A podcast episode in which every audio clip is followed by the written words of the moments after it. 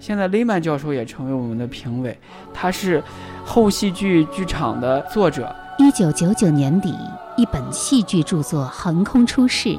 据说每个戏剧学院那些幽暗的地下室和陈腐的阁楼里，全都在窃窃私语，为这本新书迷醉晕眩。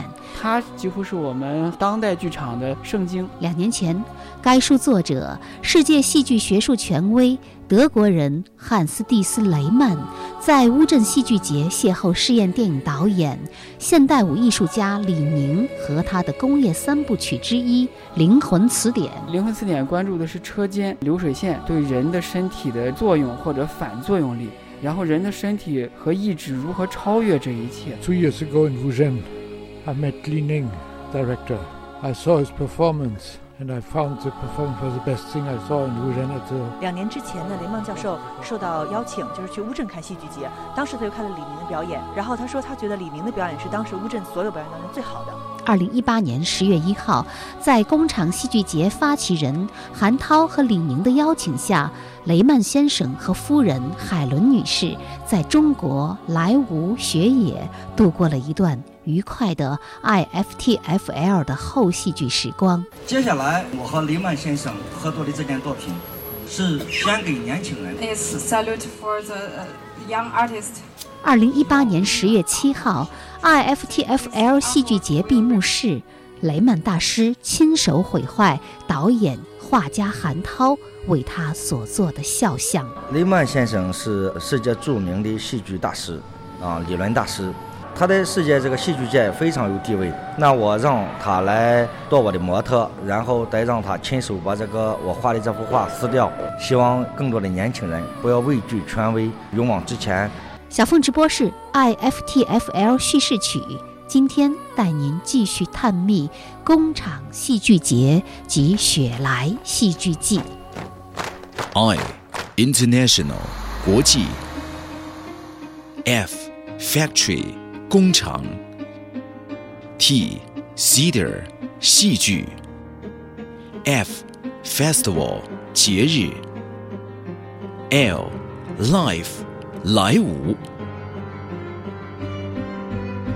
IFTFL 国际工厂戏剧，学野来舞中国。的总会过去，最后只有我还在你身边。戏剧是这样炼成的，劳动者是最美的戏剧人。小凤直播室特别节目。IFTFL 时间简史叙事曲，I love you, I love you。那我看到这次好像特别强调是参演作品要求以世界第一部电影《工厂大门》为创作起点啊，原来世界第一部电影就是跟工厂、跟工业有关的。呃，刚才小凤姐说的是我们有一个剧场天意计划。十月三号，我和财富 Radio 总监王尚一起四渡雪野，韩涛美术馆小剧场依然笼罩在浓厚的戏剧氛围中。小剧场里专门为年轻戏剧人开设的剧场天意单元正在上演，这个单元。有竞赛性质，但又不完全是竞赛。其实这个就跟乌镇相比较的话，他们叫青年竞演，因为我们的理念是艺术是不能用来比赛的，它又不是体育，我们就把它叫做剧场天意。评委会主席正是雷曼大师，参演作品要求以世界第一部电影。工厂大门，也就是一八九五年十二月二十八号，法国导演卢米埃尔的作品为起点，体现出与工厂工业。工人的相关性特别有象征意义的一个起点，宿命感就是在一八九五年的时候，就好像预示了工厂、电影、戏剧这样的一一个缘分吧。在我们做这个策划的时候，我就突然我觉得啊，有些事情可能要过一百年之后，我们才能把这些珠子串起来。现在雷曼教授也成为我们的评委，他是后戏剧剧场的作者。这本书已经是在国际范围内，只要是戏剧院校，只要是戏剧人，人手一册，已经脱销了好几版了。它几乎是我们当代剧场的圣经。然后它的翻译者李一男教授也是这个剧场天意计划的评委之一。因为这两个重磅人物报名的接近一百个团队和作品，从里面选出我们能够支持到的团队和创作者。怎么选到这个剧团的？哦，她真美。她有着男人想要的一切：纯洁、善良、温柔。她一直笑，男人不会去想她走投无路了有没有去卖过身，有没有在争权夺利的道路上做尽坏事，有没有半夜拖着行李从一个男人家跑到另一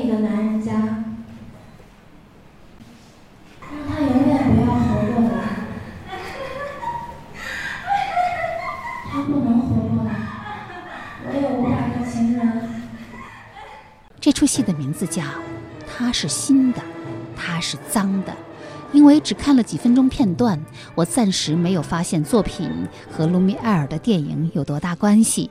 但两个女孩对于女性主义觉醒的表达，以及极具才华的放任自如的表演，她们的迷茫和痛苦都给我留下了很深的印象。其中的一个情节是他们在舞台上不停地换衣服。脱了换，换了脱，这大概是每个女孩最私密的日常生活了。而在另一个小剧场里，爆笑声一片。原来这是当下十分火爆的戏剧人，曾经获得一戏剧大赏年度新锐导演的王子川和他的一部拥有病毒气质的悬疑喜剧《非常悬疑》。没有啊！你不来，我死了。经过漫长的等待，阿秋莎表演了所有才艺，最终他决定开枪自杀。我真死了！啊！I was five and he was six. We rode on horses made of sticks. He wore black and I wore white. He would always win the fight. Bang, bang, he shot me down. Bang, bang, I hit the ground. Bang, bang, that awful sound. Bang, bang, my baby shot me down. 一个神秘的地方，一群神秘的人物，一连串 离奇的死亡，事件背后隐藏着太多秘密，真相背后还有更大的真相。这就是非常悬疑讲述的故事。舞台上只有两个演员，其中之一就是导演、编剧王子川，他一人分饰几个角色，在剧中死去活来，醉生梦死。当杀死比尔的音乐响起。爆笑的剧场里也弥漫着淡淡的忧伤。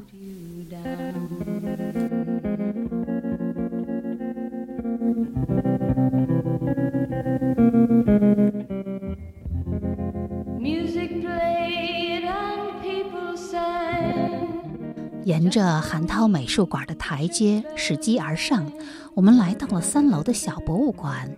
这里有韩涛收藏的明清家具，还有民国时代的地契。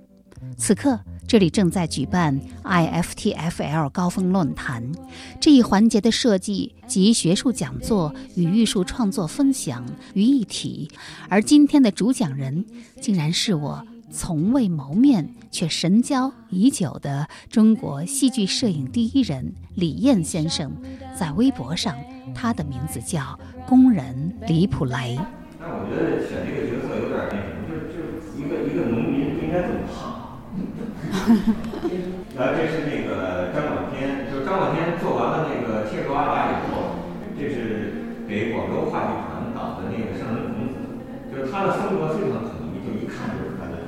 在我的书房里，一直珍藏着李普雷大神赠送的两本厚厚的《当戏已成往事》，翻开它，犹如翻开一部中国当代戏剧史，其中一册是回忆录，讲述了他三十年的戏剧情缘，而另一册则是三十年戏剧摄影集，以时间为顺序，赏析与勾陈兼然后这是容。白色的戏剧节，又罗锦林老师导的这个呃特派小品，是河北梆子。哦。这个剧虽然那个好多人没看过，但是这部剧挺有知名度的。就是安提格涅那个。呃是研究那个。流亡海外的王子波吕涅克斯为争夺王位，率外邦军队攻打自己的哥哥，结果弟兄俩同归于尽。特拜城王位由舅舅克瑞翁夺得。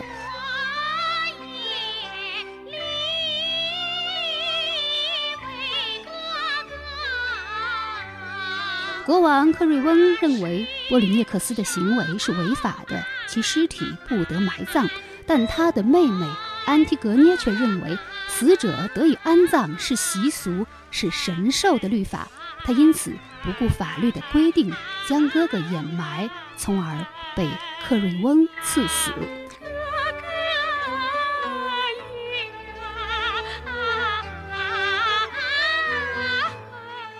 克瑞翁在不断地问安迪戈涅说：“你难道不知道我下的这个死命令吗？”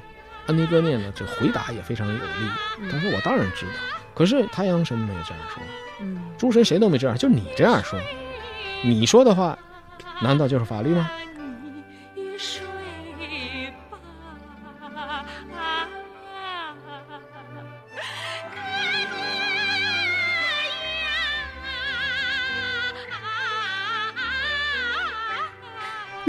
你说的话也算法律吗？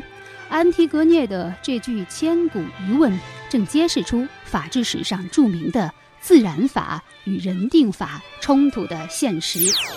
这是小凤直播室关于安提格涅的一段介绍，来自嘉宾著名财政学者李伟光先生所带来的一张唱片，正是罗锦林执导的《河北梆子特拜城》。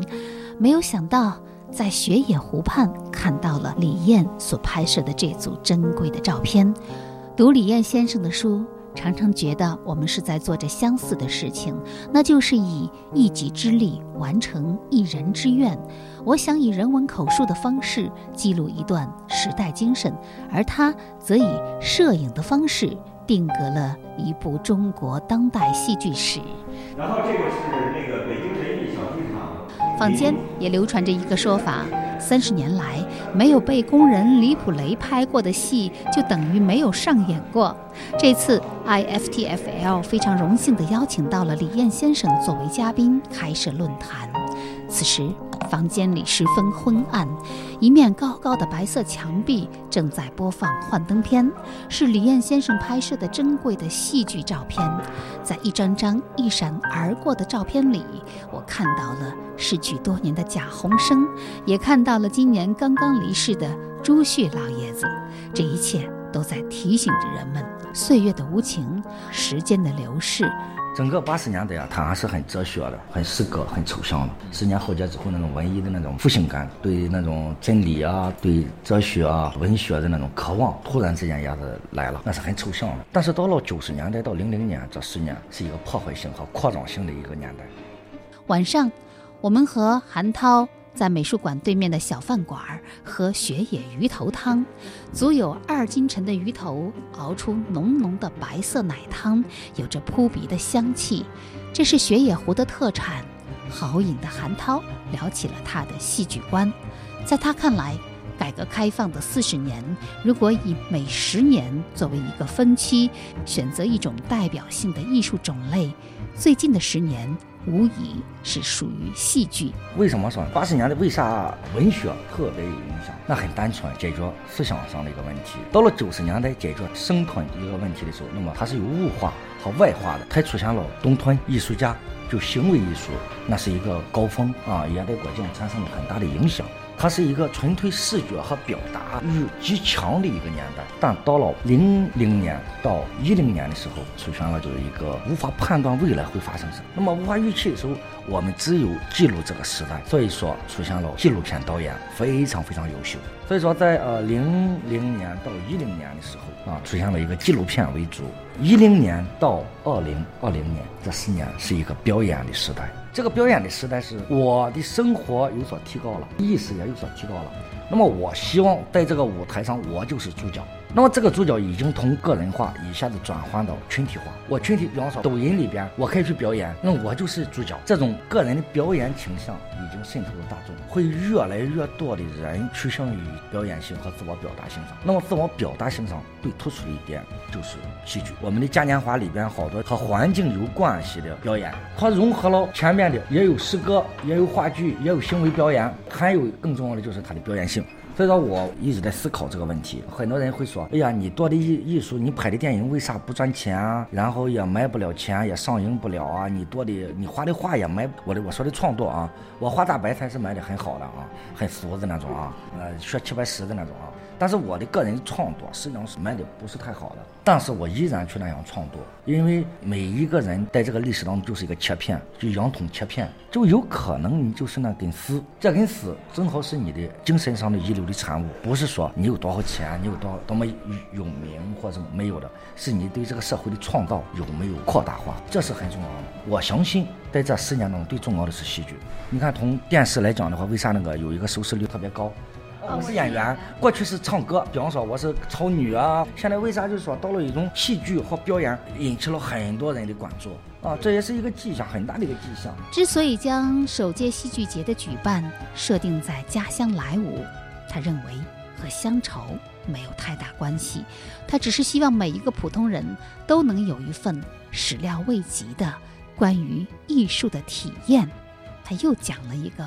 好玩的故事。我回来做这个戏剧节，在莱芜做戏剧节，有一个是我父母年龄大了，不不可能陪我去北京，他不想去，因为我母亲要吃完饭要在大街上和邻居聊聊天、唠唠嗑，已经养成了一个这样的习惯，年龄也大了。也可以加入朝阳大妈团。啊 啊！这东西没有说实话，我就是个地方啊，这个地方就是我家。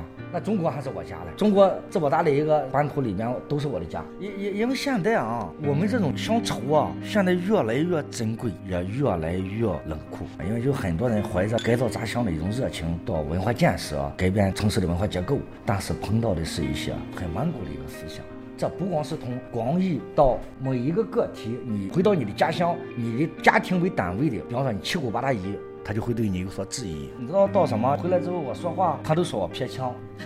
我说我在外边，还嫌你普通话说的不标准。但是在老家说我偏腔。亲戚们在一块吃饭，时不时的我那些七姑八大姨的说，我小名叫勇子嘛，勇子别偏腔，好好说话。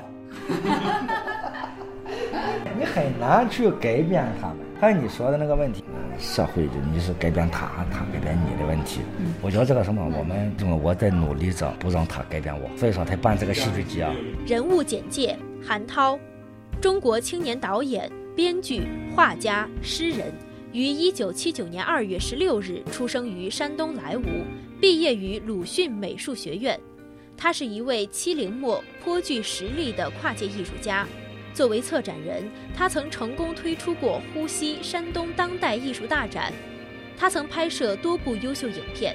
二零一五年，导演作品《缺失》获得汉堡国际电影节 K 二十六实验电影大奖、亚特兰大国际纪录片电影节银奖。导演作品《狼》获得第四十九届休斯顿国际电影节剧情类最佳实验电影奖。耗时九年之久的纪录片《九年十个月二十五天》入围了北京独立影展纪录片单元。二零一五年成立北京永盛泰和影视文化传媒有限公司。二零一八年，莱芜市文广新局招商引资的八大山人影视基地、国际电影艺术园、韩涛美术馆三个文化项目选定学野旅游区落地，三个项目将全力打造“美国有好莱坞”。中国有好莱坞的文化品牌。好，好，喝一个吧，喝一个。在资深听友菜刀所写的文章《我的雪莱》中，他这样描述与韩涛的一面之缘：我曾在泉城路观韩涛搞艺术，行为艺术。只见他手持放羊鞭儿指天，二目圆睁视地，大喊一声，右腕急摔，刹那间抽了《知音》《女友》杂志几十篇，直到满头大汗，累得抬不起胳膊。他提醒济南市民朋友们少看杂志，多看世界名著。那时就估摸着韩涛以后能搞大新闻。现在。韩涛把艺术活动带回了家乡，他是孤独的。也许以后人们才能理解他对雪莱的贡献。这一晚，在雪野湖畔，韩涛喝得酩酊大醉。十月三日，小凤四度雪野，韩涛酩酊大醉于雪野湖畔。十月七日，小凤五度雪野。雪莱戏剧季完美闭幕。This is the first IFTFL.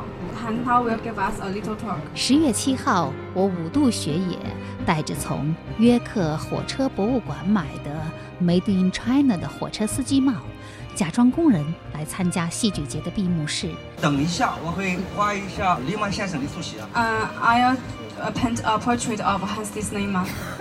然后我邀请林曼先生把这张速写毁掉。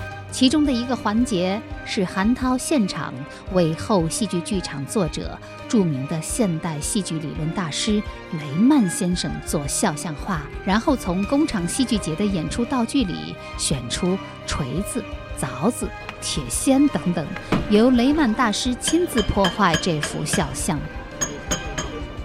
我和雷曼先生合作的这件作品，希望永远打破权威。呃，this artwork will represent that young artists have to learn how to break all the authorities or any rules。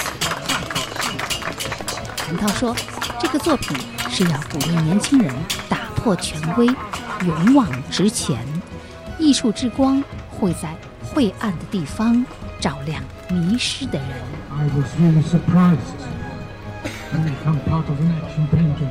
他非常的惊讶，这个也是惊喜吧，能够参加这样子的一个艺术作品，行为艺术作品。专程从德国赶到莱芜，做了七天剧场天意计划评委的雷曼大师，在撕毁自己的肖像时玩得很开心。他称这一时刻如此神奇，是他完全没有想到，也从未有过的体验。I like, of course, 莱芜.嗯，我喜欢这片湖，喜欢看到这一片湖光山色，我还喜欢莱芜。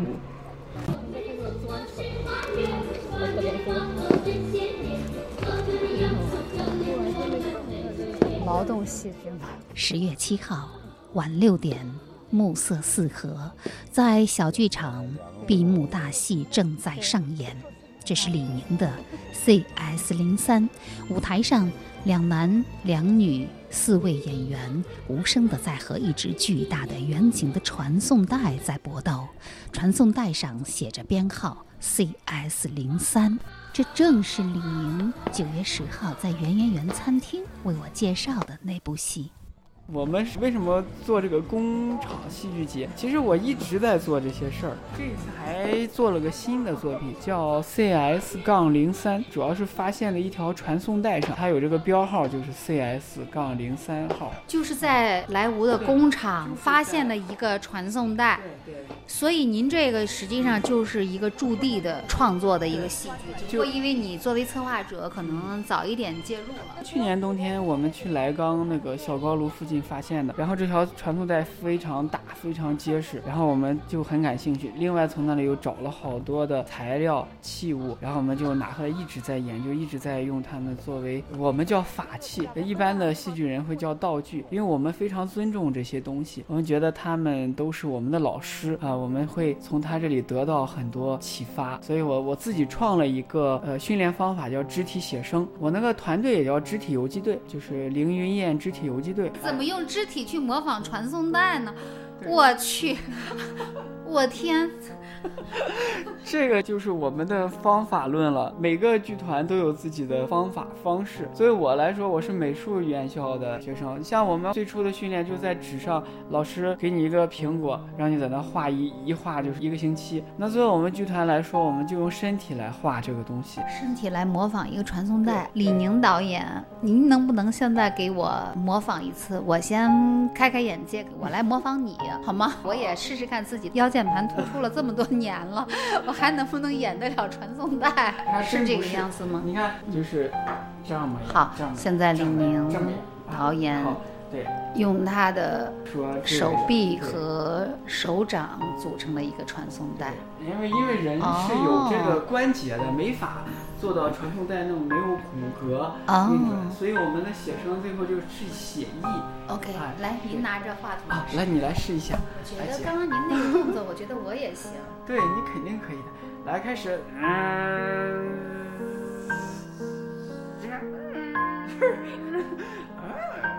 完了，我这传送带完全扭曲了，传着传着就拧了。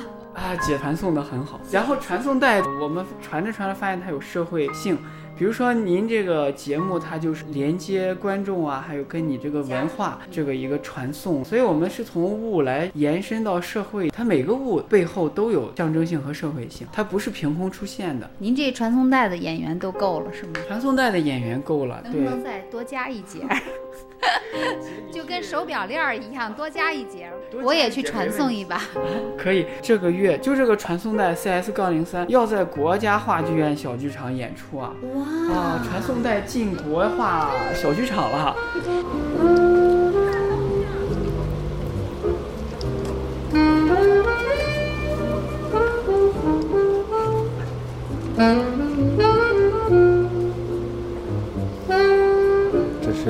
曲高和寡的那种艺术，就是你认可不认可，我都存在。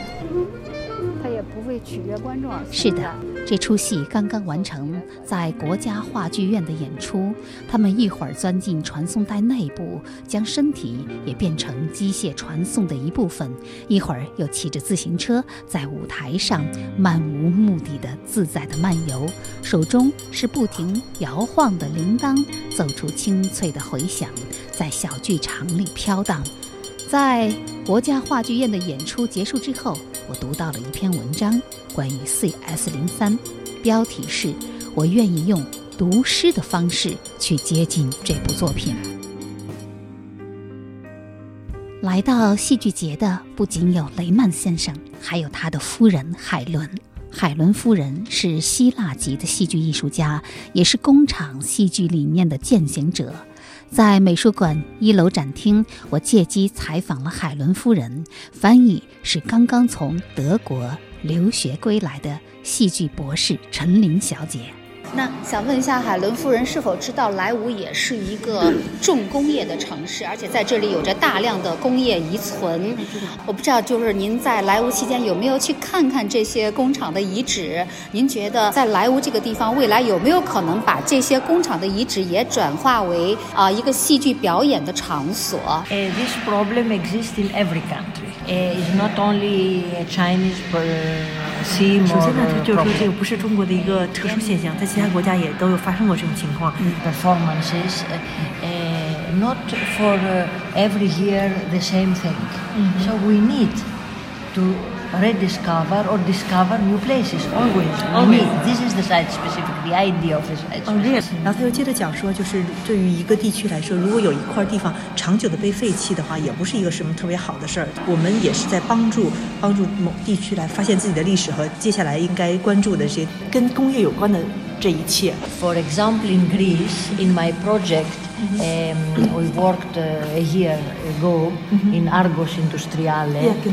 然后海伦他前面不是在一个叫做 Ria，就是那个 Ria 就是翻译就是大地之母，那在那个工厂在希腊那个工厂做了这个项目吗？那个工厂已经关了三十年了，然后他们是请这些工人再回到回来看他们三十年前工作过的地方，然后这个帮助他们重新发掘这个地方的历史和回忆，就这样子。人物简介：海伦·瓦洛普洛，希腊知名戏剧学者，他曾在雅典学习法律，并在巴黎学习戏剧。他是把海伦·穆勒、沃尔特·本雅明、贝尔托·布莱希特介绍进希腊的最重要的希腊语翻译家。他曾在雅典大学、法兰克福大学等知名学府教授戏剧。从1984年到1992年，他担任国际戏剧学院希腊区的主席。他还是欧洲共同体剧院项目的专家委员会的成员。他从一九八零年到今天，策划了许多大型艺术展览，其中包括希腊 Industrial 艺术节。在戏剧节现场，我还邂逅了来看闭幕大戏的莱芜文广新局的局长苏文女士。她也是一位美丽、优雅、干练的女性。莱芜的新旧动能转换、文化产业建设以及工业文明遗址的保护，也是她长期关注的议题。我们是想着把工厂戏剧节呢，作为我们一个新旧动能转换的切入点吧。经济学家其实有非常精辟的论述，一切经济活动的最终都是文化。就是你想想，无论我们的经济发展到什么样的阶段，沉淀下来的影响了我们现在和今后发展的，一定是文化。所以呢。嗯，作为莱芜来说，有这样一些这么宝贵的农耕的文明也好，工业文明的这些遗存也好，它是我们人类共同的遗产。所以这一点呢，我们应该站在一个更高的一个角度去认识这个事情。其实我也觉得莱芜是个非常有意思的城市。仅仅从它的名字上来说，比如说现场的这个莱芜 House，然后莱芜呢又跟这个 life 就是生活又是一个谐音，然后又是 I love you 哈，山东人都知道，就是 I love you 的 I love you 啊这样的一个变音。最后我想请苏文局长您给我们听众朋友说一下，您觉得我们莱芜有什么？莱芜这个地方啊，是一个有着非常独特的地域文化的地方。大家知道，我们的莱芜梆子啊，是一个有着两百多年历史的古老的剧种。当年的徽班进京的时候啊，有一支团队就是滞留在莱芜，跟当地的梆子腔结合，形成了莱芜梆子。对。对，也有个非常美好的故事在里边。它滞留在这个地方，它没有形成其他的帮子，而形成了莱芜帮子，就说明莱芜这个地方呢，它有它非常独特的地域文化。从春秋战国时期的一鼓作气，长勺之战是发生在莱芜的。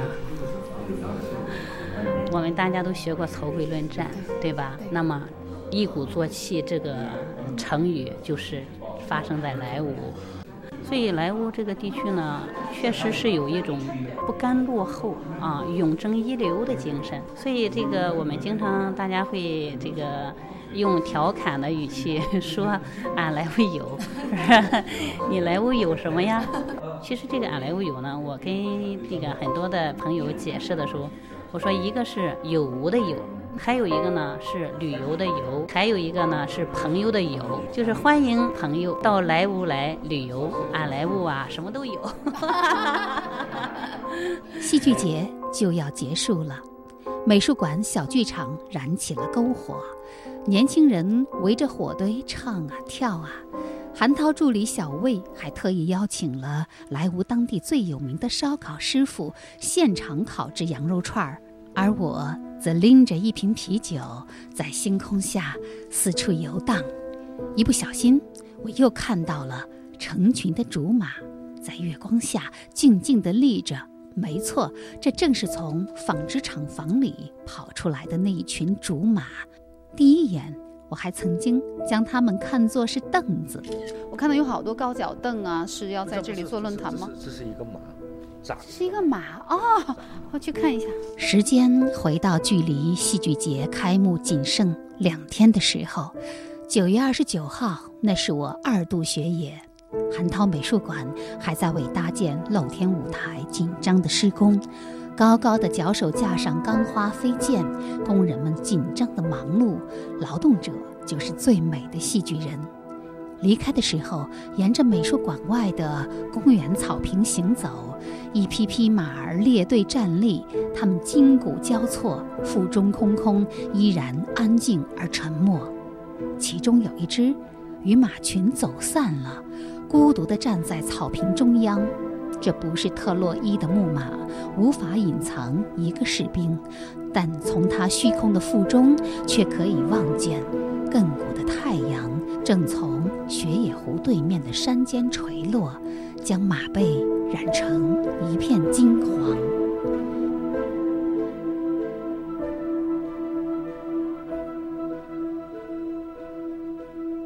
有那么几天，我管莱芜叫荒芜。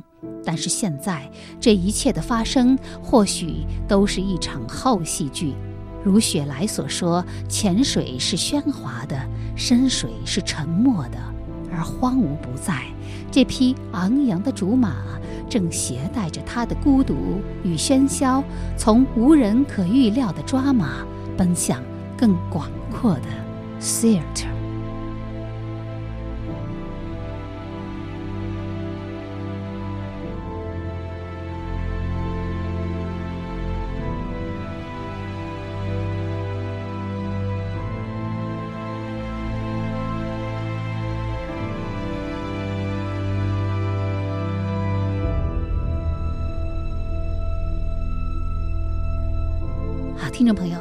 期小凤直播室就进行到这里。主持人小凤代表节目总监王尚、实习生丁凯旋共同感谢您的收听，也欢迎您关注本人新浪微博“小凤丢手绢”以及微信公众号“凤 radio 小凤直播室”，并在苹果播客、荔枝 FM、闪电新闻客户端、五幺听客户端收听小凤直播室。再会。